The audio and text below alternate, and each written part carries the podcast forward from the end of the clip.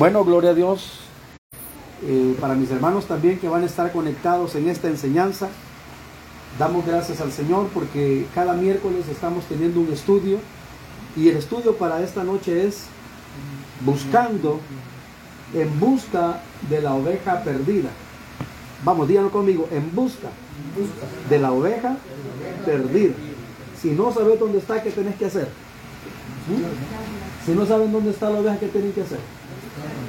¿Qué haría Almita si no sabe dónde está Mele? ¿Se quedaría tranquila, dormida en su cama? ¿O entraría en angustia? No, creo que esta ovejita, no sé, se le desgarraría el alma y saber qué más hiciera hasta encontrarla. En cierta ocasión, uno de nuestros chicos se nos, se nos extravió. De verdad, no voy a mencionar nombres, pero se nos extravió. Y qué terrible la angustia en la que entramos. Se nos perdió de verdad. Se nos perdió.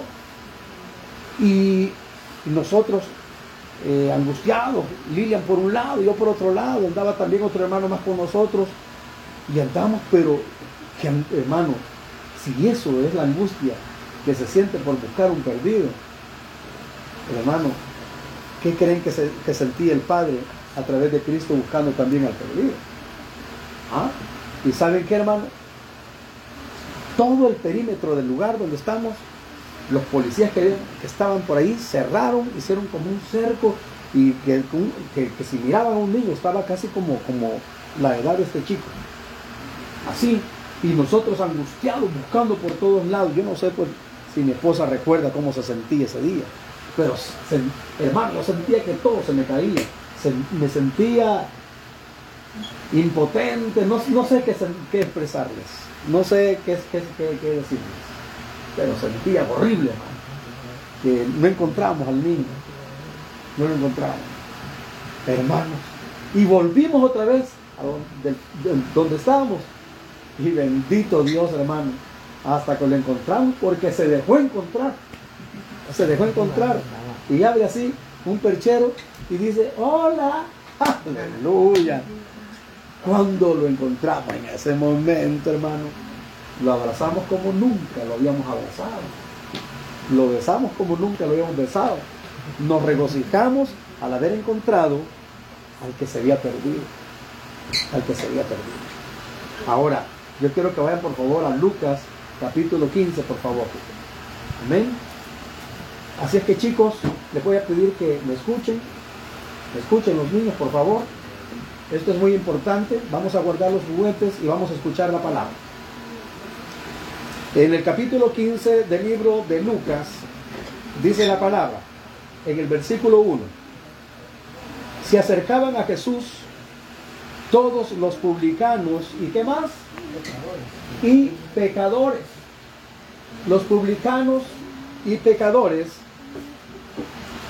Qué tremendo. ¿Para qué? Para oír los publicanos y pecadores se acercaban para oírle. Si ustedes ven, los pecadores, pues era prácticamente la plebe, eran los que no eran parte del sacerdocio, eran los que no tenían nada que ver con el ministerio, eran gentes que no tenían nada que ver con las cosas de Dios, pecadores. Entonces, si nosotros vemos acá a los publicanos y a los pecadores, podemos verles deseosos de escuchar a Jesús.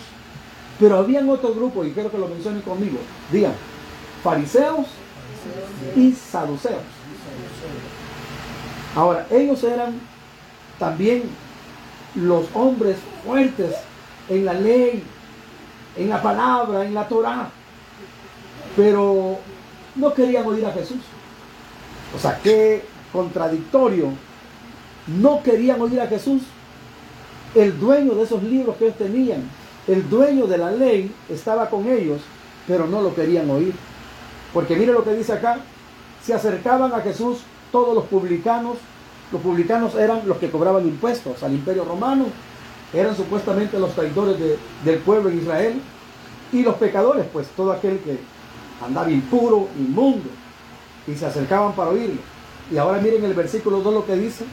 Y los fariseos y los escribas, es decir, los fariseos y los escribas murmuraban diciendo, este a los pecadores recibe y con ellos come. Este a los pecadores recibe y con ellos come. Ahora mi pregunta es, ¿será que los fariseos y escribas podían tener un espacio para pecadores y publicanos? ¿Verdad que no? Estaban murmurando de Jesús que se llevaba con los publicanos, que se llevaba con los pecadores, con la gente impía, con la gente malvada, y que el Señor llegaba y ministraba y ellos le buscaban para escucharle. Es triste, hermano, por ejemplo, si alguno de los que están acá, espero que no, se encuentre gente que no es cristiana y en vez de saludarle voltea la cara hacia otro lado y usted no es quien saludarle. Acabo de ver un amigo aquí que aquí pasó y me dice, yo cuando vengo aquí a la colonia me cuesta salirme. ¿Y por qué? Tengo muchos amigos. Tengo muchos amigos. Y no es jactancia, ni vanagloria, ni nada. Pero la verdad es que Dios ha permitido aquí en esta colonia conocer a tanta gente y que muchos de ellos no son cristianos. Y nosotros ahí vamos, ahí vamos caminando y de repente que nos saludan y nos saludan y nos saludan y ahí vamos como por estaciones y nos cuesta llegar hasta nuestro destino porque no podemos ignorar a la gente. Si Jesús no la ignoraba, ¿por qué la tienes que ignorar tú? Si Jesús no ignoró a los pecadores, o sea, en este caso, a nosotros, no nos ignoró. Porque hay un versículo que dice, el que a mí viene, yo no le echo fuera. Ahora, si una persona pecadora, como tú y yo también lo fuimos y el Señor nos perdonó, te habla, ¿y quién eres tú? Para no hablarle, ni dirigirle la mirada, ni siquiera corresponderle. Pero aquí dice la palabra que ellos criticaban, murmuraban del Señor porque Él se sentaba con los publicanos y con los pecadores. Este a los pecadores y a los publicanos recibe, con ellos se sienta. Por eso, que, por eso es que le dijeron al Señor en cierta ocasión que Él era un comilón y bebedor de vino. Así le dijeron al Señor. Lo maltrataban al Señor, lo ultrajaban lo maldecían. Entonces, ¿qué pasa si alguien, hermano, que tú sabes los antecedentes y que tú sabes lo mal que andar? ¿Será que vas a tener la osadía y la libertad de hablarle y por lo menos decirle Jesús te ama o saludarle, aunque quizás en el momento no hables del Evangelio y que quizás quiera hablarte de él, de, de lo de él, escúchalo, pero dale en el momento que sea oportuno, dale la palabra, porque esa persona algo va a suceder si tú le das la vida. ¿Qué es lo que dijimos la vez pasada, hermano? Que si el, si el pan es el cuerpo de Cristo, entonces nosotros nos convertimos en la bendición que la gente necesita para sustentarse de Dios. Amén. Así de que, dígale que tiene a su lado, no menosprecies a nadie. No menosprecies a nadie. Porque a ti no te menospreció el Señor. A ti no te denigró el Señor. A ti no te rechazó el Señor. Ahora, en el capítulo 3 del libro de Romanos dice, versículo 23, por cuanto todos pecaron, y aquí está hablando de, de griegos, de judíos, de gentiles, de judíos. Entonces dice la palabra, tanto los que estaban bajo la ley y los que no estaban bajo la ley, entonces dice la palabra que por cuanto todos pecaron y están destituidos de qué? de la gloria de Dios, pero el Señor lo encerró todo bajo qué? ¿Para qué? Para tener de todos misericordia.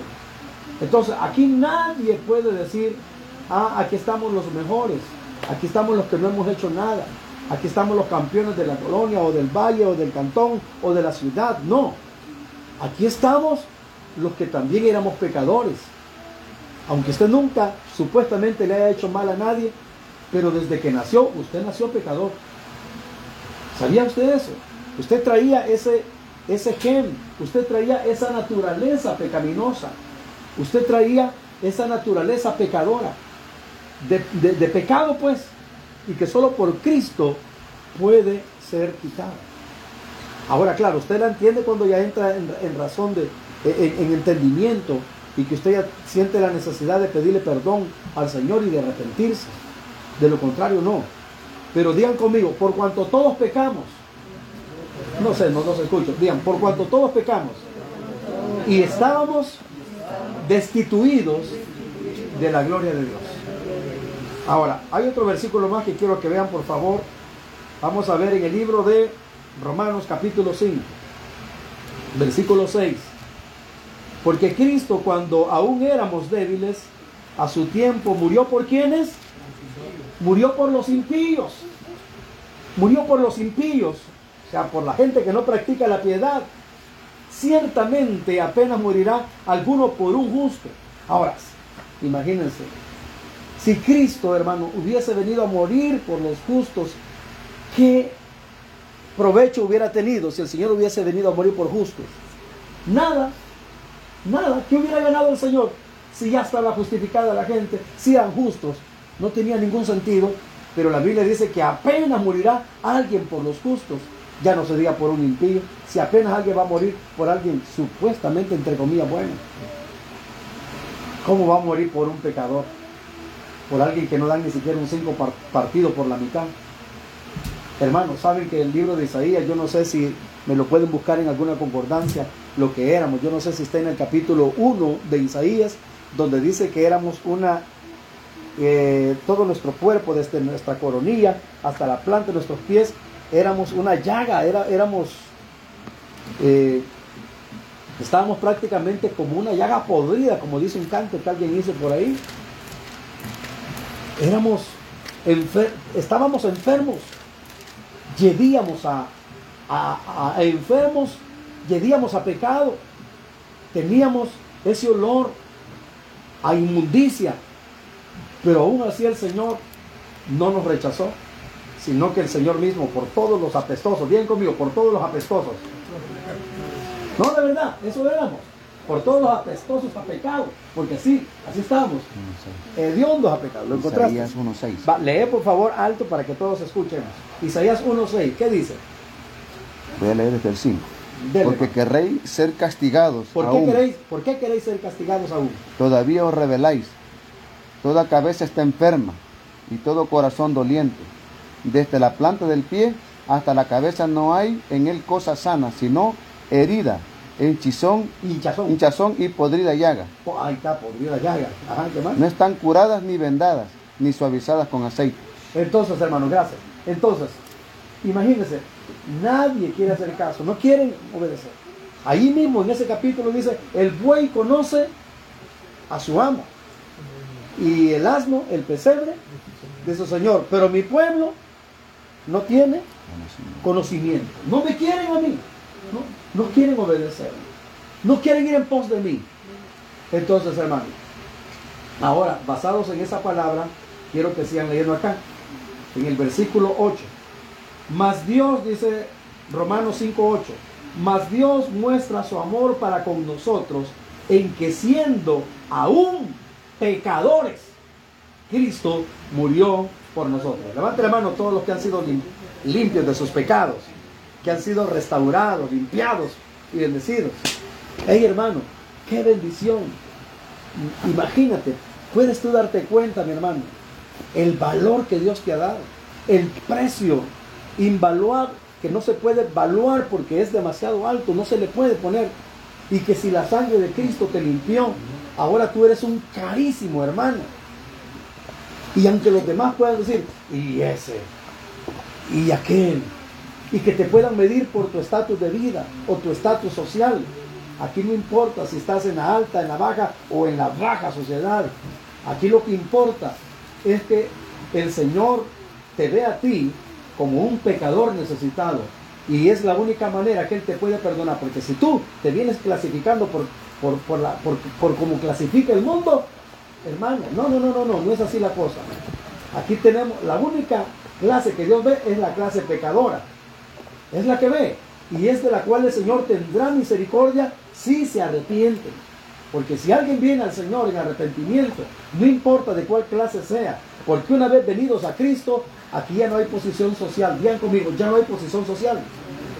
El apóstol Santiago dijo en cierta ocasión, ¿qué haríamos si entrara, por ejemplo, en este instante alguien aquí a esta reunión y que viene así, bien, con un traje de gala, viene con una gran pulsera de oro y anillo de oro y viene con diamantes y viene pues hasta escoltado? ¿Qué, qué haríamos nosotros acá? Vamos a quitar a... ¿A quién quitamos del asiento? Vamos, digamos, ¿a quién quitamos? A nadie. Pero digamos, si mi corazón está podrido y no tengo conciencia del Señor, como en cierto lugar pasó, ya les voy a explicar. Fíjense, vengo yo y le digo, mira hermano, por favor, usted te di porque ahí viene fulanito de tan. Y ya no hay más asientos. Y uno me sienta, yo aquí al suelo si querés. Al fin y al cabo, el que viene más importante que vos. En ese momento, hermano, yo soy una persona más desgraciada que la que está entrando creyéndosela también, si es que no he entendido. Y Dios eso lo detesta, bien conmigo, Dios detesta que hagamos acepción de personas. Amén. Oiga bien, entonces fíjense que en cierto lugar nosotros fuimos a una reunión, por cierto fue tu papá, y ahí andábamos nosotros. Nosotros estábamos en cierto lugar cuando de repente eh, estaban adelante, estaban unas ancianitas, de clase, pues ya se sabe, así eh, necesitadas, eh, pobrecitas pues. Y saben qué, en esa reunión de repente llegaron unas señoras que así, como dicen, fufurufa, ¿va?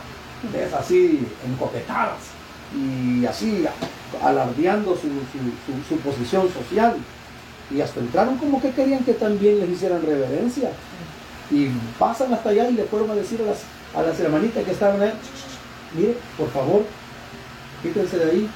Y las hermanitas así todas humilladas, tuvieron que salirse, a sentarse a un lugar donde ya ni siquiera podían ver al predicador. Lástima que el predicador no pudo detectar eso para verlo corregido. Lástima. Pero eso no se hace. Así que en ese momento nosotros nos volteamos a ver el ahí. Y la verdad que nosotros tuvimos que salirnos de ahí del evento ese. Nos salimos. Nos dio pena pues. Y luego nosotros vimos las hermanas sentadas ahí en la grada, las saludamos, hermanas, bendiciones. No les dijimos váyanse de aquí porque ya, ya era demasiado. Quizás ya les habían enfermado su corazón y se lo íbamos a tener. Váyanse de aquí. Bien se los, podía, se los podíamos haber dicho, pero ojalá pues hayan entendido que deben de estar donde realmente el Señor les recibe y que no la va a estar posicionando por la clase que tenga. No, no, no. Aquí, hermano, si alguien antes en la carne fue algo, aquí ya no más. Como dijo el apóstol Pablo, si algo tengo yo de qué gloriarme, eso fue en otro tiempo. Antes yo fui fariseo de qué? De fariseos. En cuanto a la ley que era, irreprensible, era de la tribu de Benjamín. ¡Ey! Fui circuncidado al octavo día en cuanto a serlo perseguidor de la iglesia. Pero cuantas cosas eran excelentes o grandes para mí, todas, hagan así por favor, las he tomado por basura, por la excelencia de Cristo. O sea, como que dice, lo he desechado todo eso. Digan conmigo, lo que el mundo abraza y lo que los religiosos hacen es el desecho de la iglesia. Lo que la iglesia dejó, ¿por qué tengo que agarrarlo yo? pareciera, y, esto aunque lo vean, es como que alguien vaya allá al baño, oiga bien, vaya a la letrina, como Cristo dijo, vaya a la letrina, y después que fuera a la letrina, usted regresa a sacar lo que fue a dejar, ¿verdad que es asqueroso? Eso es el comportamiento de un religioso clasista. Hágale con el codito hacer que tiene a su lado, prohibido que seas así. Y si te tiras por ese lado, Realmente que Dios tenga misericordia, si es que puedes alcanzar misericordia, si te arrepientes, porque algunos creerán que ese es el estilo. Hermano, Dios nos libre, Dios nos libre. Hermano, mi pregunta es, si aquí en esta reunión entrara también alguien hasta que se ha, hasta se ha injertado dos cachitos aquí, porque ahí vi una imagen de un tipo que se injertó dos cachitos y está todo lleno de cosas, de, ¿cómo se le llaman esas metálicas? ¿Cómo se llaman? Sí, de eso. En la boca, en la lengua, en, las orejas y todo el cuerpo y todo parece como que fuera un lagarto. o sea, ya no, se le, ya no se le ve plante de hombre. ¿Qué pasaría si ese hombre de repente entra aquí? ¿Nos quedaríamos o nos asustaríamos? Ay, Dios mío, comenzar a aprender, hermano. ¿Ah? ¿Qué, qué, se haría? Hace tiempo pues, sucedió algo semejante, hermano. Alguien que hasta tenía el nombre del diablo aquí. Terrible. Y entró allí a un lugar de una casa. Es terrible, hermano. Y bendito Dios, bendito Dios, nadie le despreció. Nadie, a los días murió ese hombre, pero nadie le despreció. Imagínense, hermano, cuántos hermanitos así, bien queriditos y bien cucurufitos, que no le hablan a nadie. ¿Cómo se van a ganar a las almas así, hermano? ¿Cómo nos vamos a ganar a las almas así? Cuando la palabra dice que el que gana almas es, es sabio. Entonces, mire, lo, lo, lo, lo contrario de sabio es insensato. Las personas insensatas jamás van a ver una persona venir rendida a los pies de Cristo. Porque ellas mismas son los culpables. ¿Le puedo decir esto? ¿Saben por qué muchas veces no nos ganamos nuestra familia? Y quiero que tome nota de esta, por favor. Muchas veces no nos ganamos nuestra familia porque nosotros tenemos la culpa. Les contamos problemas de la iglesia a gente que no es cristiana y que no los hemos ganado para Cristo todavía. Y de repente o nos oyen hablando de los hermanos. ¿Me escucharon, hermano? Nos oyen hablando de X o Y hermano de la iglesia. Y esa persona que te está escuchando no se congrega por A, por o B motivo no se congrega. Y de repente tú, siendo hijo de Dios, vienes y te pones a murmurar y hablar de algún hermano enfrente a esa persona, ¿sabes lo que estás haciendo? La estás más destruyendo. Porque esa persona va a decir, si ni ellos se aguantan, y ahora que yo, un pecador arruinado, desahuciado, arruinado, y ni ellos pueden arreglar sus cosas, ¿qué voy a hacer esa iglesia? Usted mismo bloqueó ya sea su hijo, su hija, su familiar, su primo, su hermano o quien se sea, pero usted mismo contribuyó al bloqueo de que esa persona no fuese encontrada y no llegaran al Señor.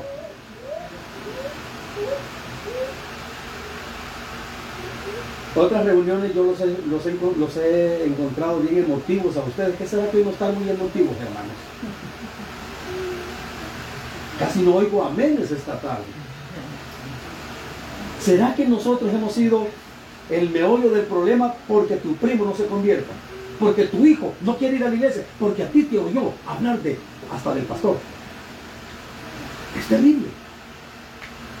Hablando, hablando enfrente de alguien que nosotros acá estamos desde una trinchera. Señor, salva las almas, salva las almas, Señor, permite que salva. Y allí en su casa, donde están las almas que tienen que ser salvas, las están bloqueando, les están hablando mal es más, ni les están diciendo a ellos, sino que con otras personas se ponen a platicar.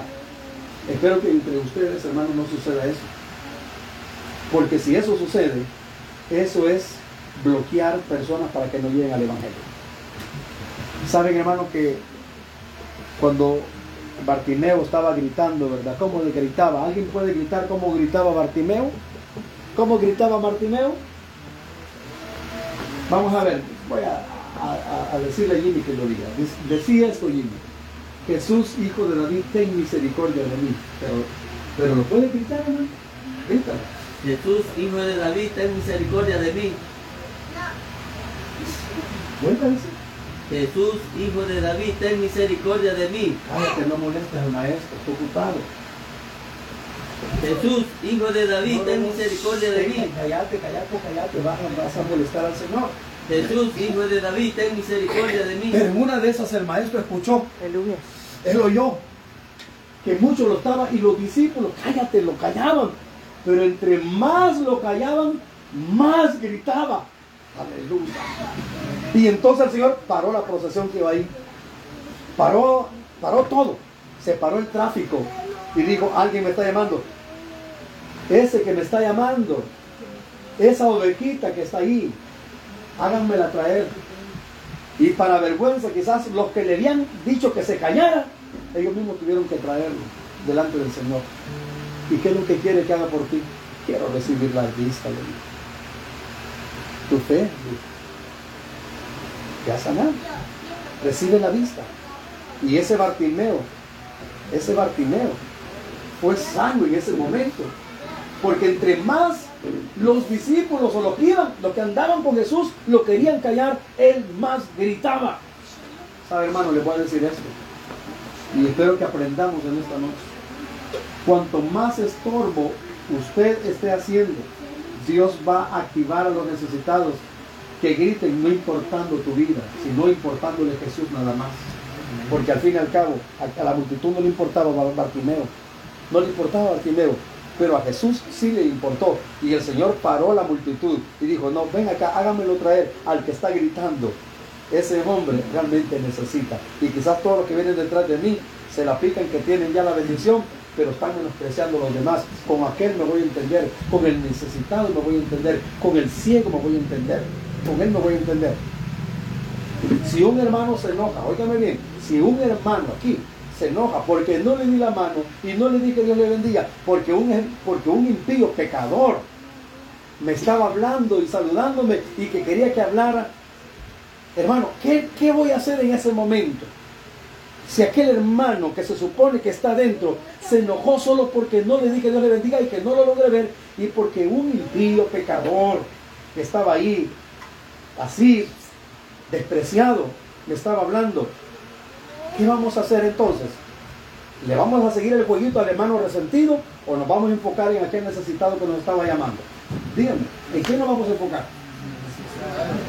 Las iglesias, hermanos, se han llenado de gente resentida que hay que tener cuidado para hablar con ellos. Cualquier cosa, un día yo publiqué algo, cualquier cosa se habla, se revientan. Chilinguín, decíamos así, y caen los platos, se quiebran, cuando ya deberíamos de estar maduritos y más que todo ser sabios, que ya no estamos para que nos estén acariciando ya, hermano, sino ser ya maduritos en el sentido de que hay mucho trabajo por hacer y no vamos a estar entretenidos en problemas aquí que son solventables, pues y que solo porque el hermano me hizo una mirada rara, porque no me habló o porque hizo algo que no me gustó.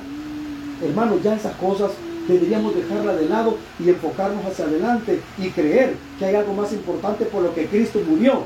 ¿Qué creen que diría el Señor? Entonces fue en vano mi muerte en la cruz.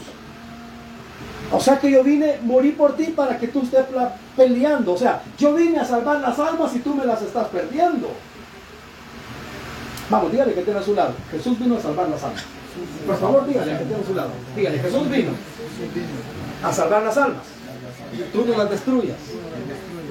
O no te autodestruyas. Porque si Jesús hubiese venido para estar chinchineando a tanto hermano llorón,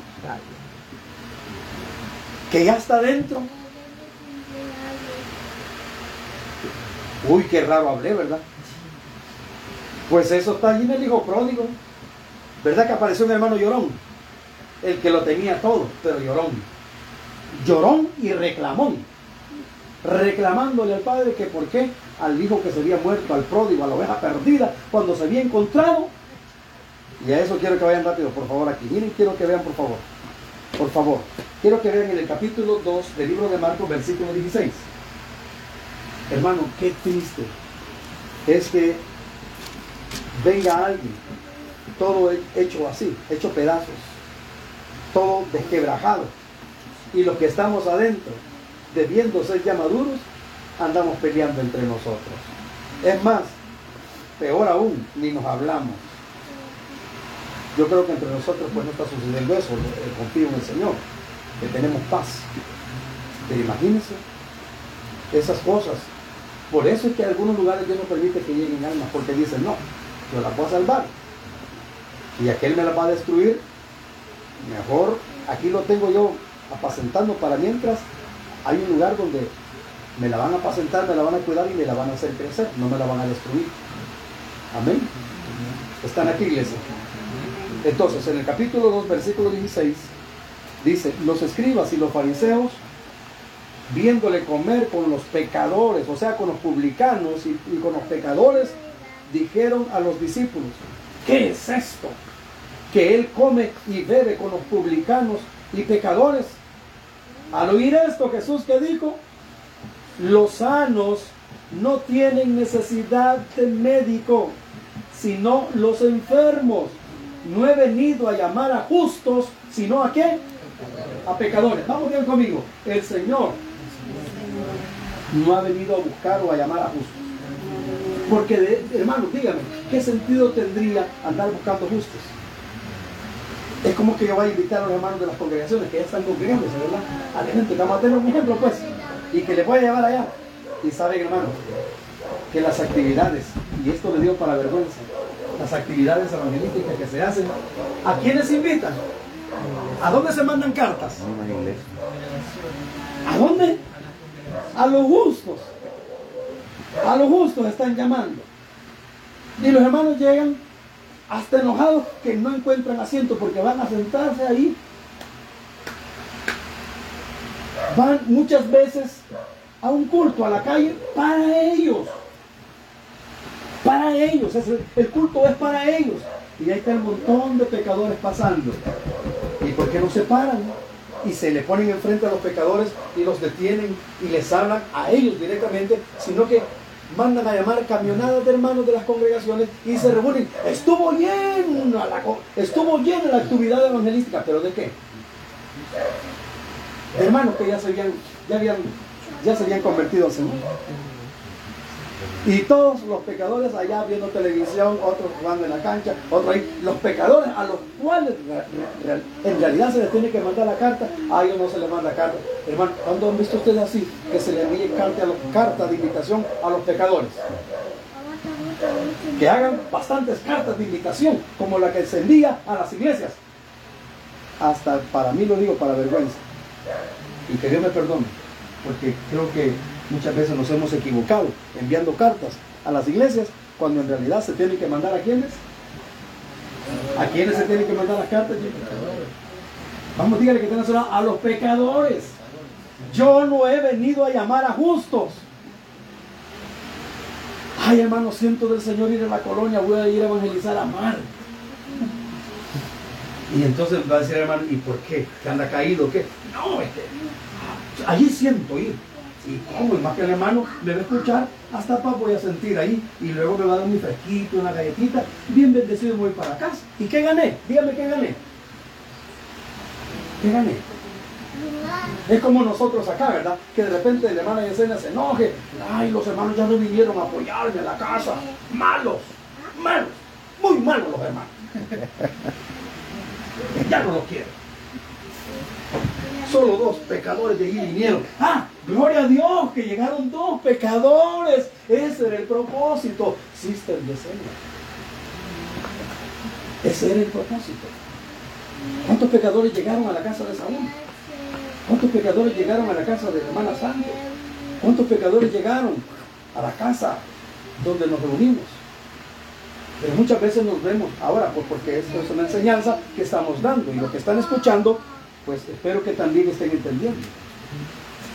Queremos que el mundo se convierta, pero nos estamos enfocando en los convertidos y no en los que tienen que convertirse. Ahora, ¿qué podríamos decir a esto? Hagamos una pausa, por favor, porque solo yo estoy hablando acá, pero me gustaría que alguien dijera algo. Barak, así, rápidamente, vamos a ver. ¿Hemos andado desenfocados en cuanto a lo que estoy hablando, Barak, o, hemos andado bien enfocados? a Timoteo, cumple tu ministerio, haz obra de evangelista. Eso es lo que hay que hacer. Entonces, ¿a quién tenía que ir? ¿A las ovejas qué? ¿Encontradas o perdidas? Por favor, así con cariño, por no me golpea a nadie, con cariño. Ya oíste, ¿verdad? Tienes que ir a los perdidos. A los perdidos. No, pues estar con ovejitas con ovejitas es bonito. Nos queremos, nos abrazamos, nos damos chocolate con pan. Bendito Dios. Y aquí estamos. Pero ahí está, va a pasar los pecadores y publicanos, los pecadores y todos los impíos, ahí están. Y ni bola les paramos. Y ellos muchas veces nos quedan viendo. Y nos critican. Y nos dicen, ah, santilones, ah, religiosos, ah, hasta hipócritas nos dicen. Una vez el papá de mi hermana, ahí pasó alguien a los hermanos, Dios les bendiga, Dios les bendiga. Dios le bendiga. Y cuando llegó donde está el papá la hermana, se fue y le dijo, hipócrita le dijo. Así le dijo, hipócrita. Porque si amas solo a los que te bendicen, ¿qué bien hacéis? O a los que te quieren. ¿Por qué no amas al que te aborrece? ¿Por qué no le hablas al que te cae mal? ¿Por qué no le hablas al desvalido, al perniquebrado, al desvalido, al pecador, al impío, al inmundo, al sucio, al apestoso, a, peca- a- a pecado, a pecado? A ese háblale, pero no lo hacemos. Ni la mano le queremos dar, porque ya somos muy santos. Ya somos muy santos.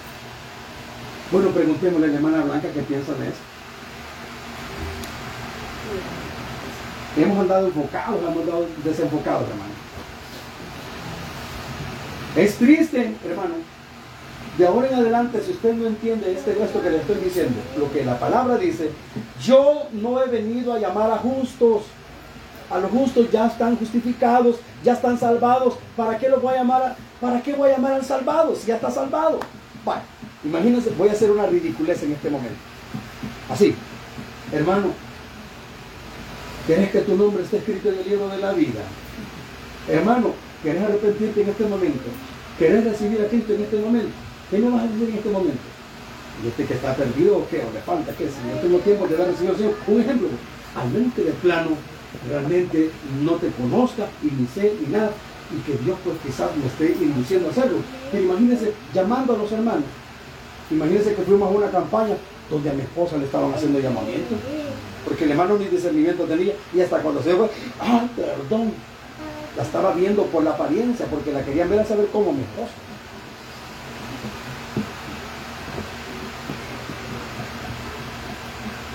¿Qué podemos decir entonces, hermano? Bueno, mejor preguntémosle acá al colocho. Ajá, hermano. Hemos andado errado, errado, hemos andado errado. Buscando a los hermanos andamos cuando deberíamos de andar buscando la oveja perdida. ¿Saben que hay hermanos que les gusta andar de casa en casa buscando a los hermanos? A veces ni para hablar la palabra, sino para chambrear y chismear. No andan buscando la oveja perdida. Andan buscando la oveja encontrada, pero quizás para perderla. ¡Ah, qué terrible! Andan buscando ovejas para perderlas. ¿Ahí me vieron lo que acabo de decir? Hermanos buscando ovejas para perderlas. Y el Señor buscando la oveja perdida para salvarla. Entonces, qué terrible cuando alguien, óigame bien, habla mal de su hermano con su hermano, ¿sabe lo que está haciendo? Tratando de perder ovejas. Eso es lo que está haciendo. Puede perder ovejas. Y hay, dice la palabra, de aquel por, el cual dieron los tropiezos. Si alguien tropieza por la culpa de alguno de nosotros, la Biblia dice que es mejor que se coloque una piedra de qué? De molino, ¿se entiende de dónde, hermano? Se tira al fondo de la mar. Vamos, dígale a la par, yo quiero que me ayuden ahorita, por favor. Si tú, dígale, si tú, dígale, por dígale, si tú sirves de tropiezo para alguien te va a dar un consejo, dígale, amárrate una piedra de molino en el cuello y ve a tirarte al mar. Si no quieren decir amén, al menos, al menos digan ahí. Si usted va a andar hablando de los hermanos no de Dios, usted no le ha amanecido el Evangelio todavía. Si usted va a andar hablando de cosas tonteras que, porque usted, por caprichito que usted no los logra entender, y usted va a andar, en vez de salvar vidas, permitiendo las que ya están salvadas, según la palabra, no hay un buen porvenir para tu vida. Y el consejo que el, el Señor te da es que te tires al mar mejor. Así dice la palabra. Y que te cuelgues una piedra de molino y que te aniquiles, porque no sirves para nada. Bueno, levante la mano el que quiere ser útil en el reino. Ahora, si usted quiere ser útil, la única manera es que muera usted y sea Cristo en usted. Y entonces llegará a ser siervo inútil, pero Cristo en usted haciendo la obra preciosa. Amén, amén y amén. Ahora, termino con este versículo, por favor.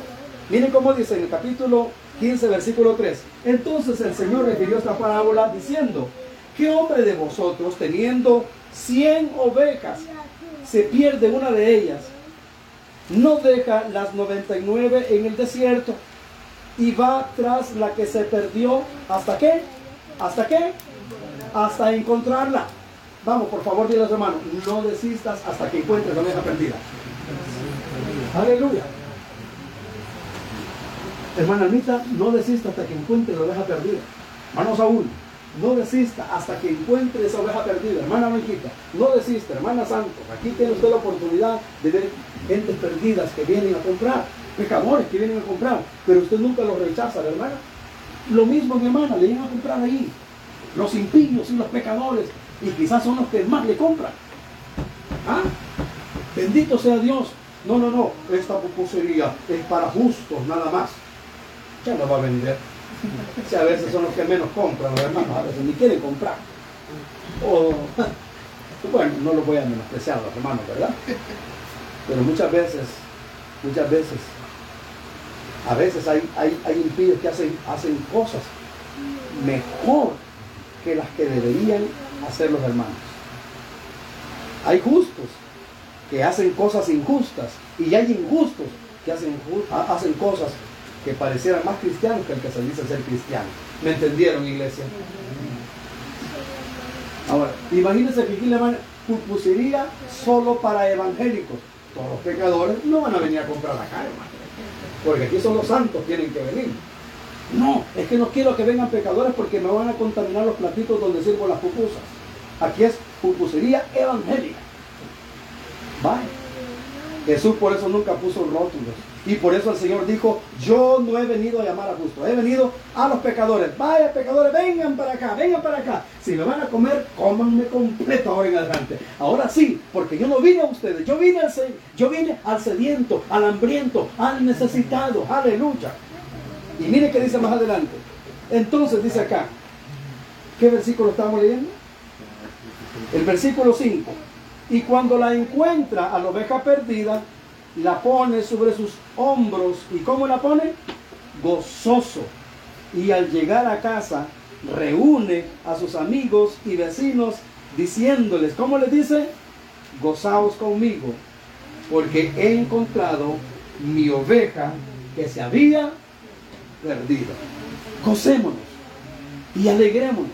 Ahora, yo les quiero preguntar en este momento. ¿Quieren ustedes que haya gozo y que los... ¿Qué dice la Biblia cuando un pecador se arrepiente? ¿Qué hacen los ángeles? Dice, no, hay un versículo que exactamente es que, que los ángeles, hay gozo, que los ángeles se gozan cuando un pecador se arrepiente. Hey, hermanos míos, óigame lo que les voy a decir. Usted tiene una de dos. O usted sigue siendo esa persona que discrimina a los pecadores como los fariseos y, y escribas, porque discriminaban a los pecadores. No discrimina a nadie. Hermano, si un pecador te saluda, no te va a contaminar, porque la, mal- la maldición o el pecado no tiene poder ya sobre tu vida, sino que en ti, en tus venas corre la sangre de Cristo, amén, y corre la bendición del Señor. Dele la mano a su hermano. Cuando usted le da la mano a su hermano, ¿qué es lo que transmite? ¿Qué es lo que transmite? En ese momento usted transmite la bendición del Señor.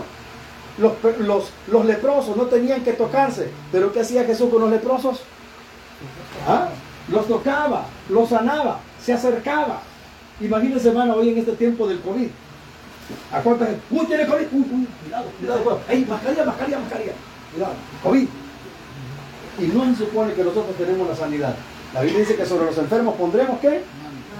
Nuestras manos y ellos sanarán, pero como muchas veces no hemos confiado en lo que la palabra dice, que sobre los enfermos pondremos nuestras manos y ellos sanarán. ¿Cuántos creen que el Señor va a sanar enfermos y que Dios va a hacer milagros? Amén.